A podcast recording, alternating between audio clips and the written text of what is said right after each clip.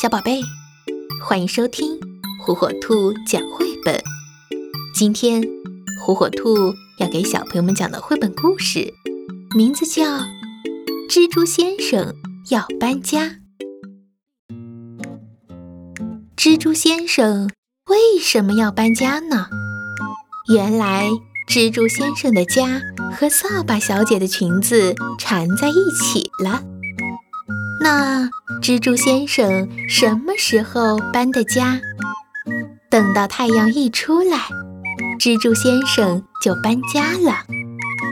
蜘蛛先生是怎么搬的呢？蜘蛛先生有八只脚，一、二、三、四、五、六、七、八的爬到屋顶上。爬到屋顶上以后呢，蜘蛛先生像荡秋千一样，从屋顶荡到电线杆，又从电线杆荡到树枝上，一站一站地荡过去。最后呢，最后就荡到玩具店的屋顶上了。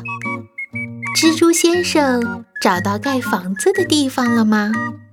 那是当然，蜘蛛先生在玩具店的墙角边找到了盖房子的地方。蜘蛛先生又是用什么盖的新房子呢？是用他肚子里的丝线。蜘蛛先生会从肚子里吐出长长的丝线来。他盖的房子很漂亮，又大又通风。是世界上最漂亮的房子。蜘蛛先生以后还会不会搬家呢？小朋友们，你们说呢？